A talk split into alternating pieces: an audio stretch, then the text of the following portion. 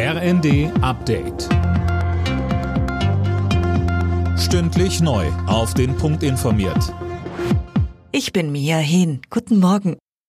Bundeskanzler Scholz setzt heute seine Balkanreise mit Besuchen in Nordmazedonien und Bulgarien fort. Hauptthema ist der durch Bulgarien blockierte EU-Beitrittsprozess von Nordmazedonien. Bei seinen Besuchen in Serbien und im Kosovo hatte Scholz angekündigt, er wolle sich für eine realistische EU-Perspektive der Westbalkanstaaten einsetzen.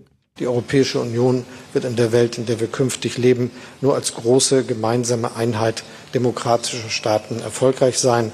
Wir werden das, was uns wichtig ist, nur verteidigen können, wenn wir das zusammentun. Und es wäre gut, wenn die Staaten des westlichen Balkans dabei wären.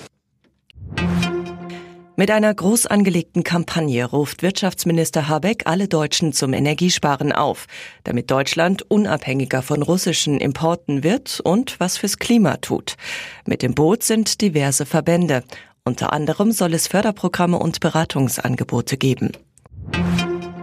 Mit Tempolimits und Fahrverboten gegen die hohen Spritpreise, das kann sich SPD-Chefin Saskia Esken durchaus vorstellen, sagte sie dem Tagesspiegel.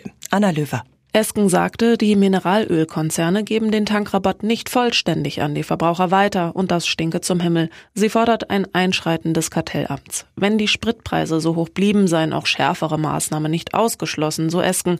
Zum Beispiel Sonntagsfahrverbote, ein befristetes Tempolimit, aber auch Preisdeckel seien möglich.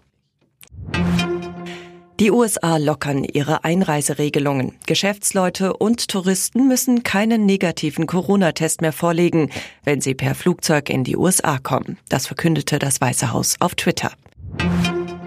Die DFB 11 ist heute in Budapest gefordert. In der Nations League geht es ab 20.45 Uhr gegen Ungarn. Nach den beiden Unentschieden gegen Italien und England soll jetzt der erste Sieg her. Alle Nachrichten auf rnd.de